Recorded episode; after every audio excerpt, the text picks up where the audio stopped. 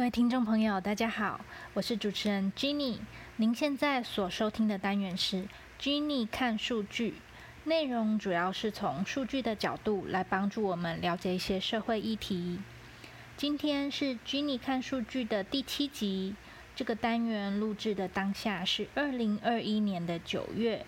从一九九四年开始。国际失智症协会将每年的九月二十一日定为国际失智症日，利用这一天将全球失智症的病患和家属连接在一起。到了二零一零年，协会更进一步推动每年九月为国际失智症月，让响应的各国可以更有弹性的办理活动，创造更大的宣传效益，来提升社会大众重视失智症的预防、治疗和照护工作。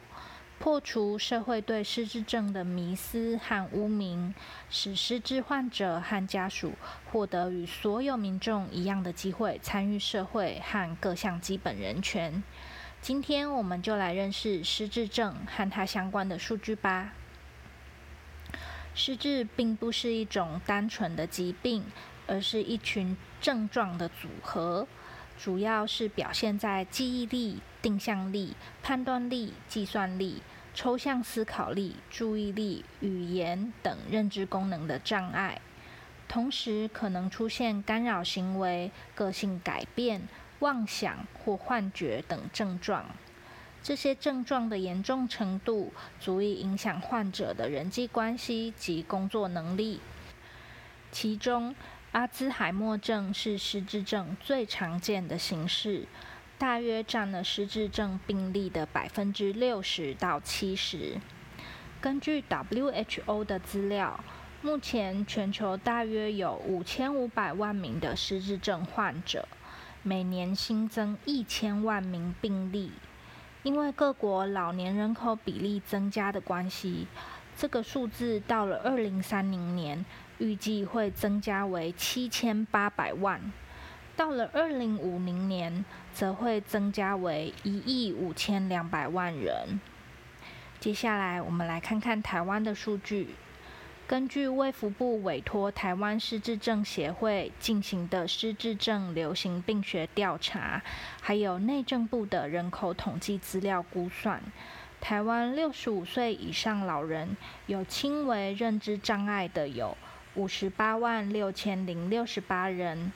占老年人口的百分之十八点三六，失智症老人人口则有二十五万三千五百一十一人，占百分之七点九四。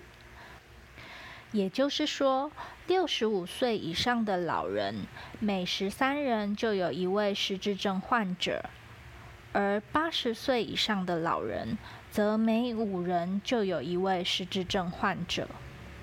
失智症不是正常的老化现象，很多人以为人老了就会这样，反而忽略了失智症的早期警讯，延误就医。下面就来谈谈早期失智症的十大警讯。第一是患者出现记忆力减退，影响到生活。如患者常常因为忘记而重复发问、重复购物，甚至重复服药。第二，他们计划事情或解决问题有困难，比方说依照一个熟悉的食谱做菜，或处理每个月的账单时出现问题。